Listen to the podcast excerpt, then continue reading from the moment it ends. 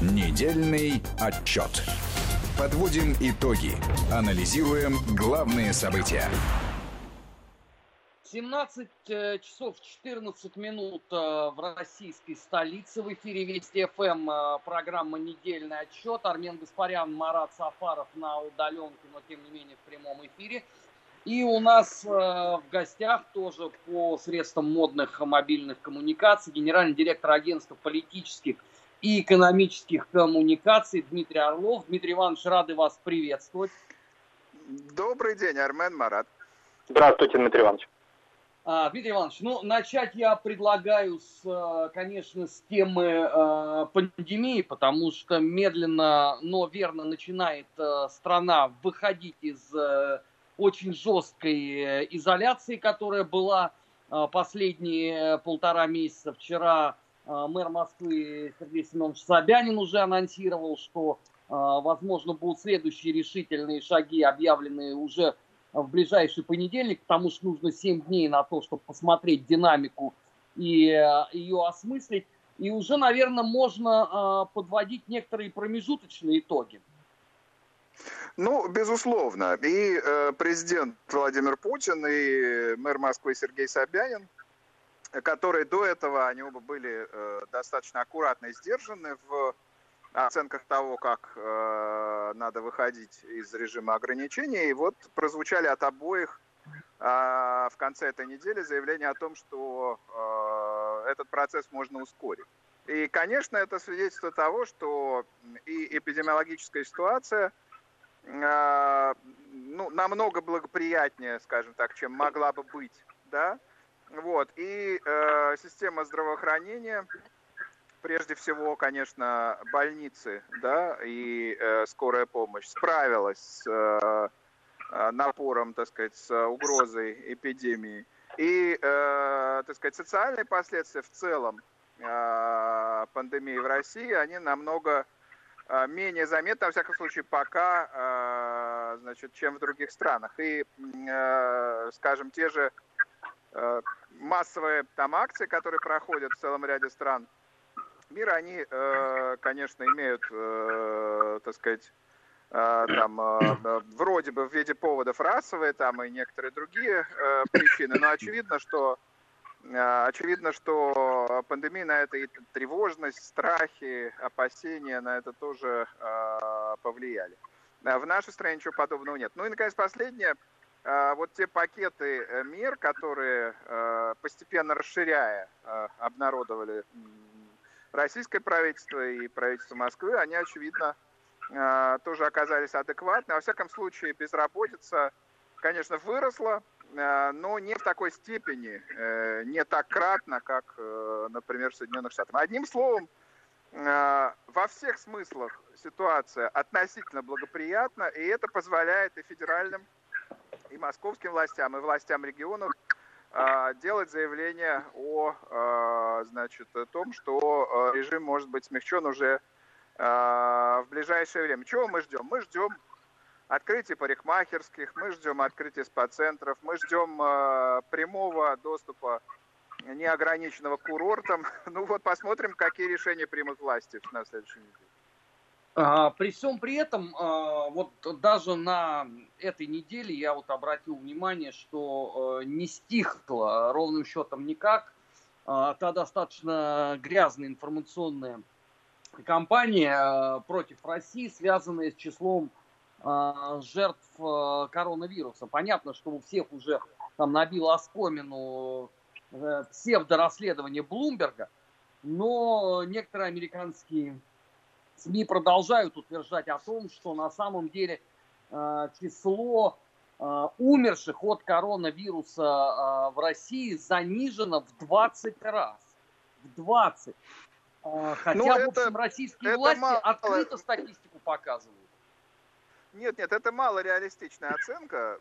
Ну, э, так сказать, можно допустить, э, давайте допустим, что значительная часть, пойдем навстречу, да, в некотором смысле, тем, э, значит, э, подозрениям и обвинениям, которые бросаются. Можно допустить, что количество смертей от коронавируса фиксируется меньше там в полтора или даже два раза там, когда там, значит, фиксируется основное заболевание, ну, например, там, пневмония или, значит, болезнь сердца или что-то еще.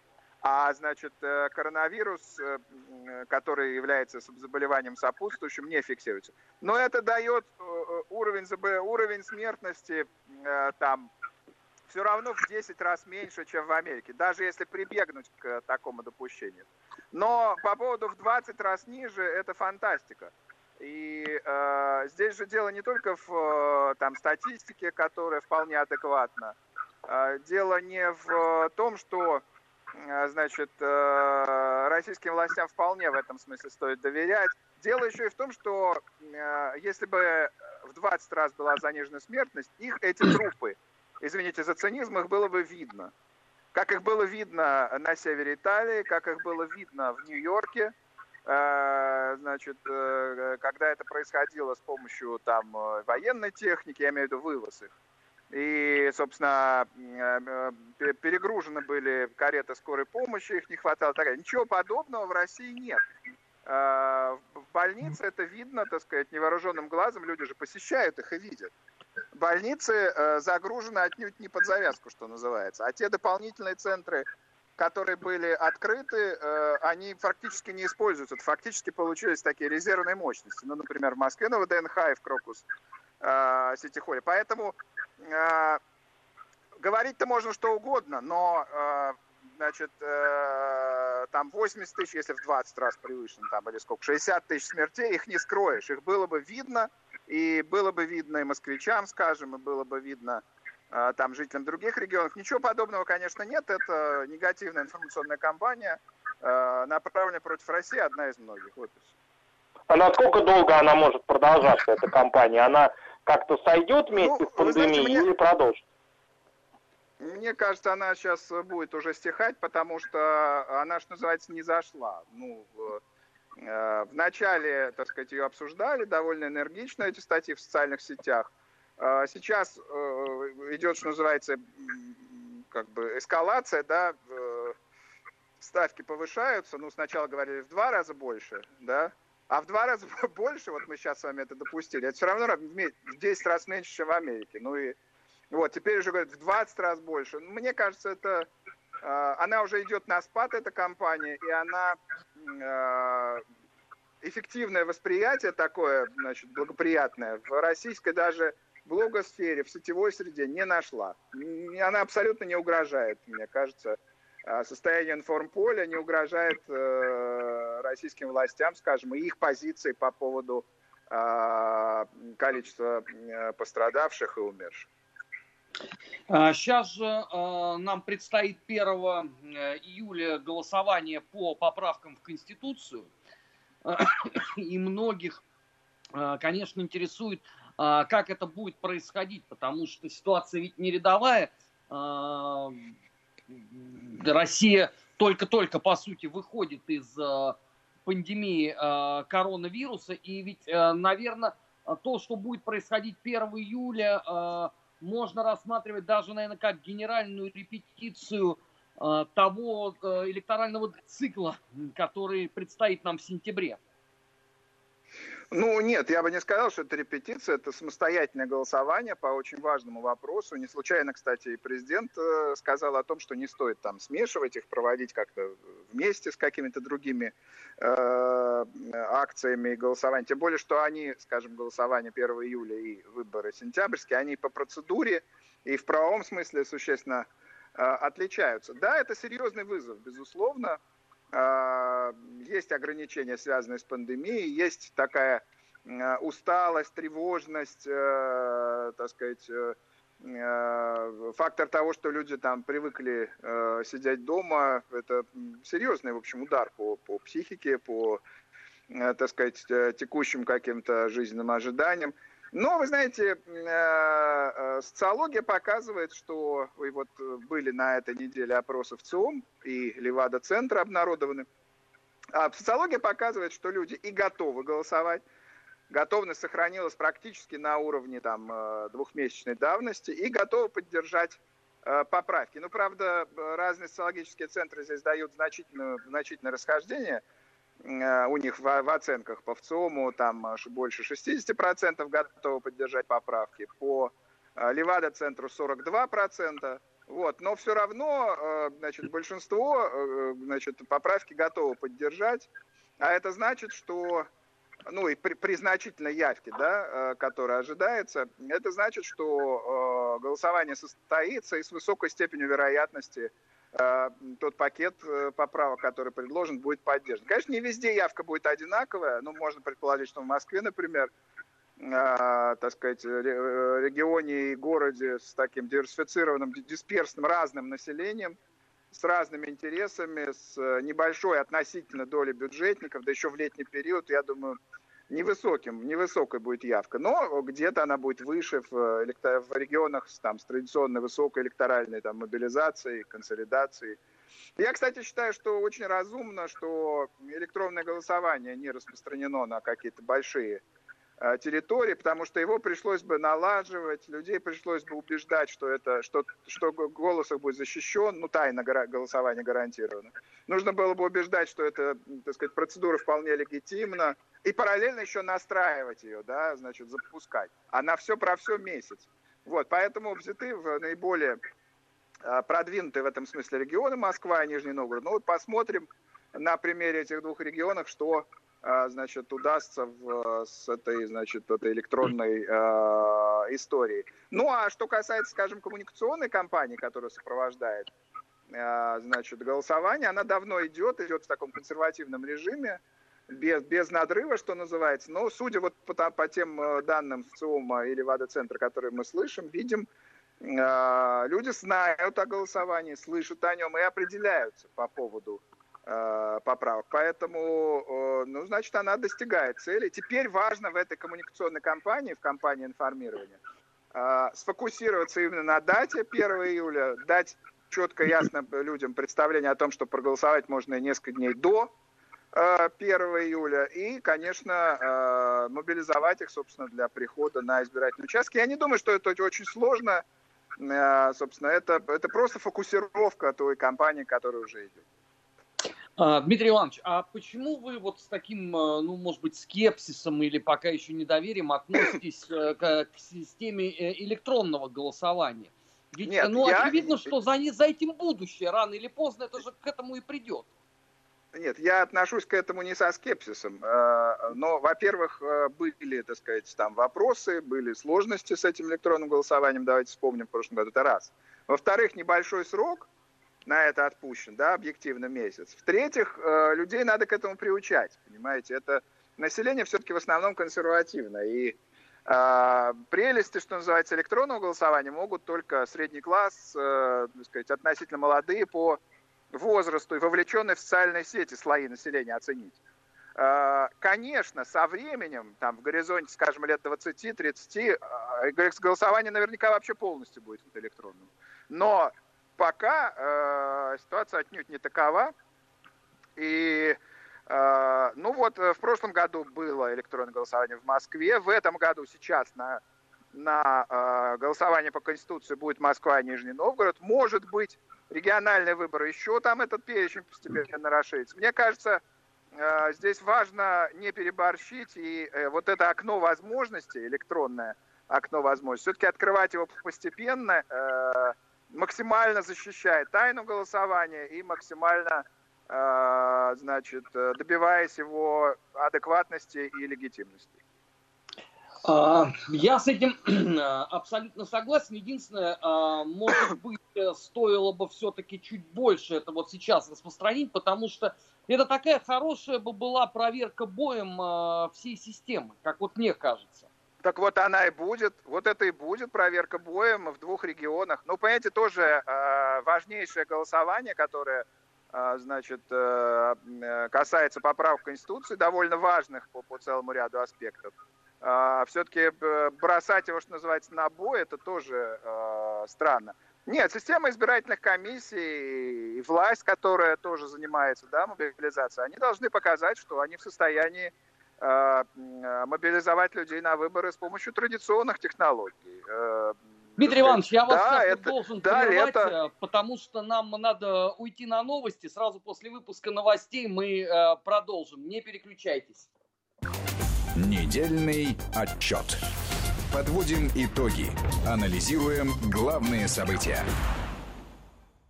17 часов 34 минуты в российской столице. В эфире Вести ФМ продолжается программа «Недельный отчет». Армен Гаспарян и э, Марат Сафаров в студии.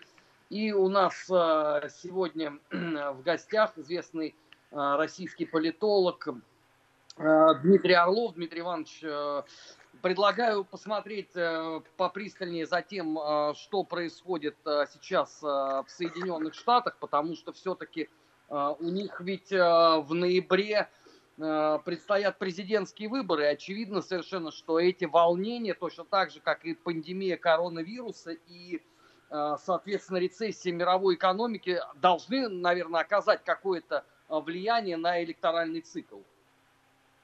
Да, конечно. И э, демократическая партия очень активно э, разыгрывает карту этих волнений в разных смыслах. Разыгрывает, э, значит, э, э, собственно, подогревая их, говоря о том, что э, там, э, значит, э, Трамп расист, э, неадекватен и так далее, с одной стороны. С другой стороны, она очевидно, ну пусть косвенно, но вполне очевидно подыгрывает, э, э, так сказать, протесту, э, там, стремясь защитить этих людей, стремясь, э, значит, э, ограничить возможности американских правоохранительных органов, национальной гвардии.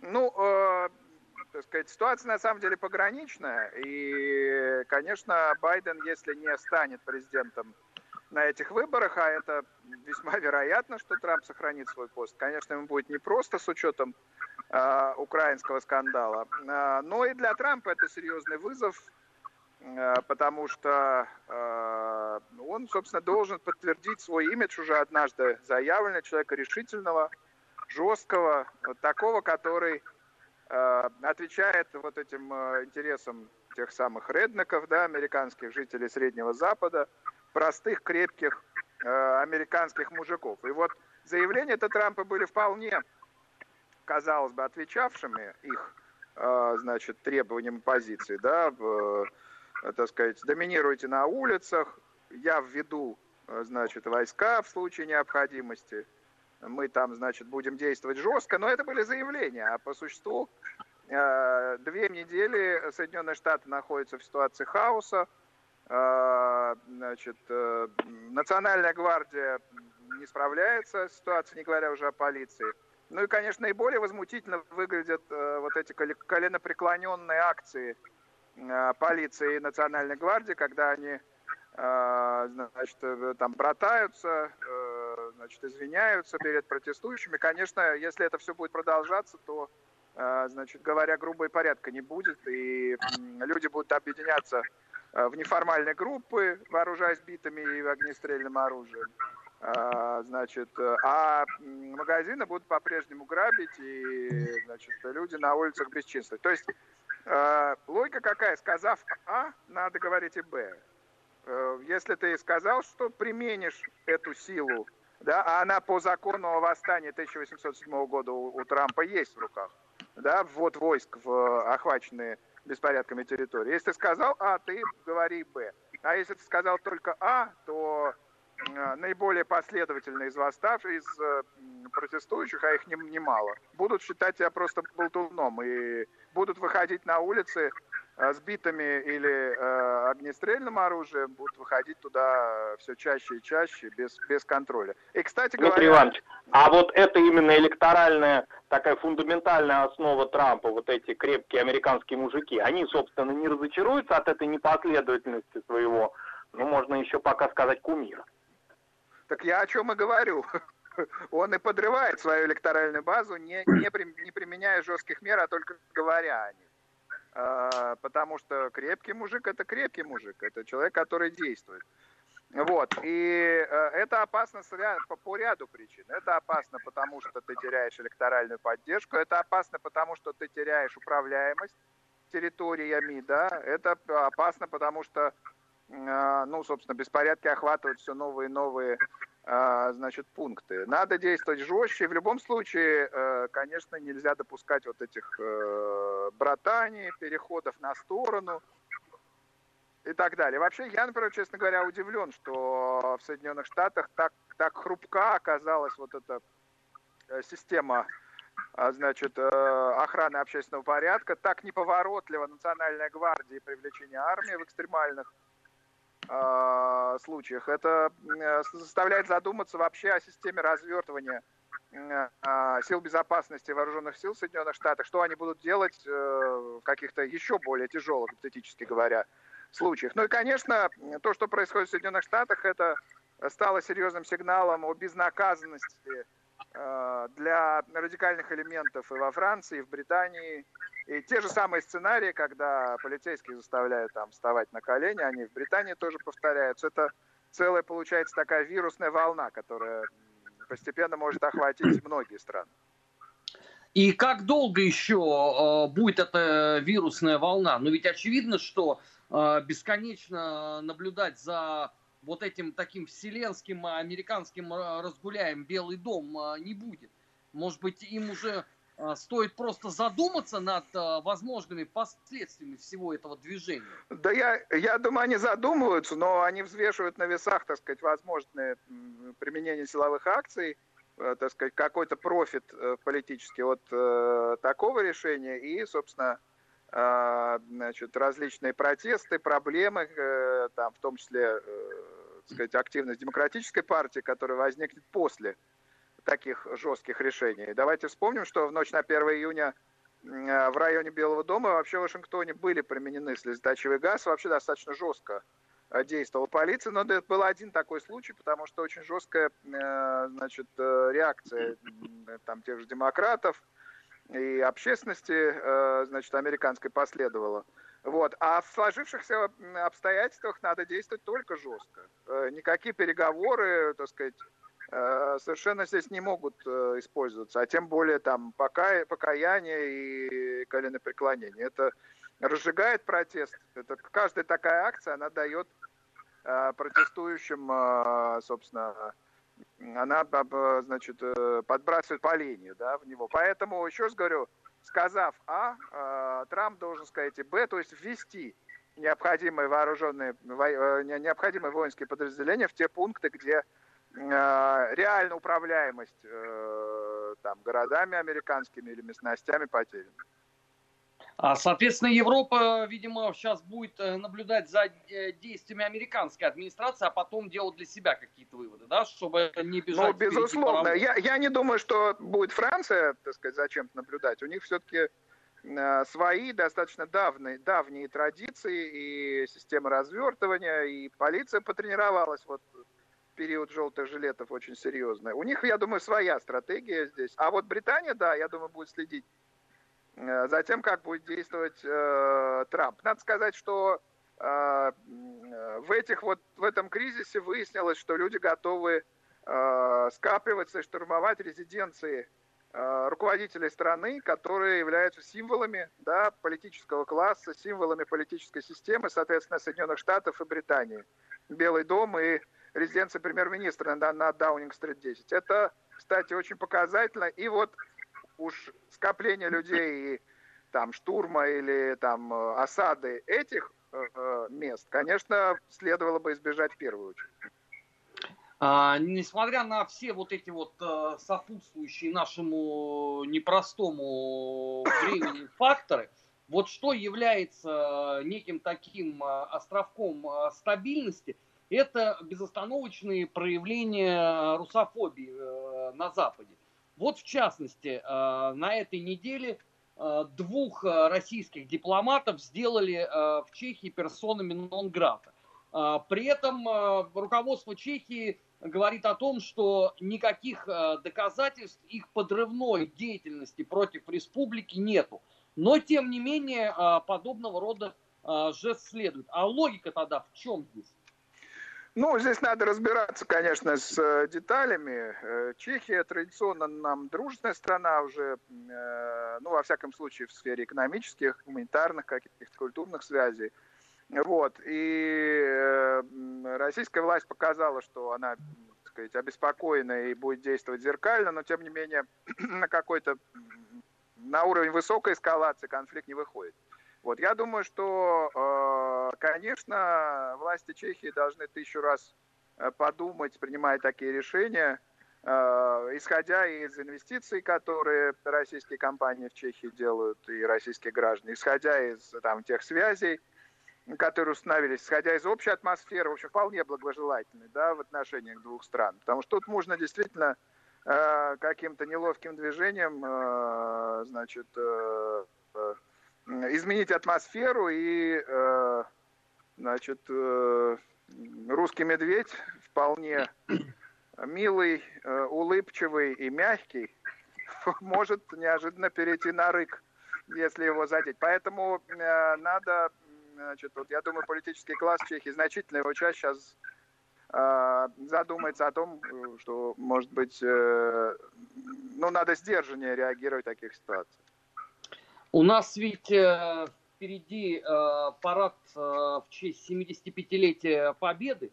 И э, в этой связи, конечно, вызывает э, обеспокоенность определенные провокационные заявления Североатлантического альянса. Мы же помним, что они вообще планировали пик э, своей собственной военной активности в этом году приурочить Э, к 9 мая, так что есть опасения, что и к 24 июня э, что-то такое э, последует. Может быть, им все-таки стоит взяться за голову. Ну, это же абсолютно тупиковый путь они демонстрируют. Ну, знаете, я не думаю, я думаю, что это будут какие-то символические жесты, если будут. Там, не знаю, какие-то появления где-то кораблей, либо, э, значит, э, облеты самолетов, не знаю, по... Это я конструирую, я не знаю, что, что точно будет происходить. Облеты там, допустим, российской границы, это символические жесты, и э, вряд ли на них э, стоит обращать серьезное внимание, но, конечно, так сказать, от, атмосфере, э, значит, отношениям между Россией, Североатлантическим альянсом, Россией и западными странами, это не атмосферу это не улучшает. Ну, будем надеяться, что все-таки 9 мая это серьезный такой, э, серьезная знаковая дата, э, которая в том числе могла быть использована и для демонстрации военной силы стран э, НАТО. А 24 июня она для них ничего не означает. Э, она, она имеет значение только для России. Это у нас же был парад а, в 1945 году. Надеюсь, что, так сказать, обойдется какими-то демонстративными шагами, которые серьезного ущерба э, не только нашей национальной безопасности, но и, так сказать, атмосфере э, взаимоотношений России НАТО не нанесут. А, при всем этом ведь э, Дональд Трамп э, на этой неделе сделал э, заявление о том, что он хочет с Россией ядерный пакт подписать. Но ведь те действия, которые зачастую демонстрирует Запад, они ведь не усиливают степень доверия между странами, к огромному сожалению. Нет, безусловно. И заявление это Трампа, конечно, стоит только приветствовать, но давайте вспомним, что э, американская сторона, и не только Трамп, а довольно последовательно на протяжении многих лет, американская сторона как раз выходила из различных договоренностей, которые э, были достигнуты, некоторые еще в советские годы, некоторые в 90-е и нулевые, и поэтому российские власти воспринимают заявление Трампа пока со скепсисом, это было заметно, то есть, ну, позитивно, но настороженно, скажем так. И э, это логично, нужно смотреть, какие конкретно решения предложит американская администрация, в отношении каких именно арсеналов, э, как будут э, гарантироваться, как, как, как, так сказать, будет обеспечена наша безопасность национальная в этих гипотетических соглашениях. В общем, как, как говорится, не стоит, э, задрав штаны, бежать за комсомол. Надо посмотреть, э, что именно предложит американская сторона, и тщательно проанализировать возможные изменения баланса сил, посмотреть на наши интересы. В общем, не надо торопиться. А можно ли спрогнозировать, насколько вообще мировое сообщество и другие, собственно, ядерные государства отреагируют на такой двухсторонний пакт? И вообще, тогда будет ли необходимо сохранение каких-то глобальных институтов, как, например, МАГАТЭ? Ну, вот это серьезный вопрос на самом деле. И э, я думаю, что э, Трамп, когда об этом говорил, он не, не мог не, не подумать о том, что вопросы эти возникнут. У Китая, у Франции и у других игроков вот в этом ядерном клубе. Вот, конечно, э, если э, мы, да, в широком смысле, если политический истеблишмент э, там большинства влиятельных там каких-то серьезных стран хочет реальной долгосрочной стабильности, то это должен быть какой-то договорный процесс, переговорный, который включал бы в себя э, и Соединенные Штаты, и Россию, и Китай, и Францию, чтобы все, э, Британия, чтобы все значимые игроки, кто располагает ядерным оружием, э, включились в него и заявили о своих интересах. Потому что договоренность только США и России, ну, с учетом тех арсеналов, которые у Китая и Франции, например, имеются, это недостаточная, в общем, договоренность. Она не охватит все ядерные арсеналы. Вот. Конечно, это один из аспектов Э, глобальной безопасности и ядерного сдерживания, на котором нужно думать. Баланс и интересы различных других э, игроков. А, на этой неделе еще и обострились отношения Греции и Турции. И стала даже звучать фраза о том, что э, может начаться война между двумя этими э, европейскими странами. Неужели настолько серьезно там уже э, противоречия неразрешимы? Ну, э, войны между греческим населением Османской империи, да, и, и, и самой Османской империи. Затем между Грецией и Турцией, собственно, э, давайте вспомним, были, э, там есть даже часть территории, да, Северного Кипра, отторгнутая, да, после, значит, военных действий. Так что, собственно, история-то именно военных действий, именно у обострения до э, э, самой, так сказать, крайней черты, э, история есть. Да, ну, конечно, там крупнейшие европейские игроки, прежде всего Германия и Россия, конечно, не заинтересованы в военных действиях. Но все-таки это две страны-члены НАТО, и там есть, конечно, сдерживающие механизмы. Значит, я думаю, будет влиять и Россия на обе эти страны. Вот. Э, кроме того, значительная часть политического класса и Греции, и Турции миролюбиво настроены, не стремится к э, военному противостоянию. Ну и, наконец, э, армейские круги, они тоже довольно сдержаны в обеих странах относительно эскалации. Так что я надеюсь, что это будет очередное, очередной обмен агрессивными заявлениями, очередное заявление об интересах и намерениях, но до вооруженного столкновения, а тем более до какой-то долгосрочной войны, я надеюсь, дело не дойдет. Ну, вообще, конечно, удивительно, что вот э, в наше сейчас вот э, не самое спокойное время еще и следует э, подобного рода воинственная риторика. Хотя э, пандемия э, коронавируса ведь э, не стала прошлым, еще нету э, никакой вакцины. Но вот это такой градус радикализма, он вообще на этой неделе, по-моему, э, поразил всех, потому что последовало уже, например, э, заявление Бразилии о том, что они тоже готовы, в общем-то, э, покинуть Всемирную организацию здравоохранения, поскольку не видят там серьезных перспектив. Это что такая теперь вселенская вакханалия азарта началась?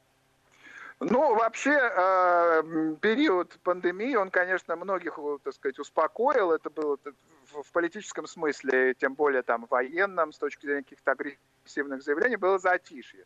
И сейчас это радикализм, как бы такой пост, постпандемии, после вот этого успокоения. Так что я в нем ничего удивительного не вижу, но надеюсь, что у политических элит в самом широком смысле будет достаточно, достаточно ответственности для того, чтобы а, вот в этот очень непростой период, кризисный период, не пытаться а, а, заменить решение реальных социально-экономических, психологических проблем, которые у людей э, есть, заменить их там какими-то, значит, военными историями, которые, конечно, только усугубят ситуацию. И еще одна новость, которую мне хотелось бы с вами обсудить. Президент Турции Реджеп Таип Эрдоган поручил своим помощникам провести исследование – целью подготовить э, собор Святой Софии к официальному превращению в мечеть. Ну, вообще это несколько так диковато э, выглядит, потому что речь же идет не о том, что там туристы могут э, ходить и смотреть это, что в статусе собора, что в статусе мечети, но ведь собор Святой Софии это место знаковое со всех точек зрения. Ну, э, мне, честно говоря, это заявление не кажется дальновидным. Э, собор Святой Софии а, я вот, кстати, посещал его полтора года назад. Собор Святой Софии является музеем очень давно, десятки лет. Вот. При этом там найден компромисс между значит, собственно, мусульманским населением и там православными посетителями этого места, да, там закрыты надписями некоторые элементы Э, декора, да, вот, э, надписями имеется в виду вязью, э, значит, сур, сурами Корана. Вот, но э, в любом случае такие решения находились. И э, он, э, собор Святой Софии, который когда-то был э, серьезным местом для выяснения отношений между православной и мусульманской э, общинами, это давно не проблема. А вот, э, значит, э, это заявление Эрдогана, оно переведет, может перевести это в проблему и на ровном месте, потому что, ну, то есть там никакой проблемы нет. Э, ни в этом соборе, ни в многих, ни в, этой, ни в этой мечети, ни в этом соборе, ни, ни, ни в других каких-то пунктах, которые там в том же Стамбуле наличествуют, и там множество. Там, Дмитрий Иванович, а не может ли быть это да. каким-то заявлением в адрес э, светских кругов Турции? То есть это внутри, помимо обострения, вот продолжения обострения ситуации с Грецией и как-то немножко пощекотать нервы грекам, а это какой-то месседж в сторону светских, стамбульских прежде всего. Да, да, ну, безусловно, безусловно. Это стремление показать, что э, Турция это наследник Османской империи, это вполне определенный выбор, это, значит, э, поворот от э, Э, там светского государства к государству, опирающемуся на ценности мусульманской религии, безусловно, безусловно. И вот мне кажется, что как раз адекватные, адекватная часть турецкого политического класса, и в том числе, кстати, клерикальные круги, которые там довольно спокойные, надо сказать, и адекватные, я думаю, что вот как раз Дмитрий Иванович, силах, я, к сожалению, должен вас прервать. В их силах сдержанность. Наше время в эфире стекло. Спасибо недельный отчет. Впереди вас ждет выпуск новостей. Не переключайтесь. Недельный отчет. Подводим итоги. Анализируем главные события.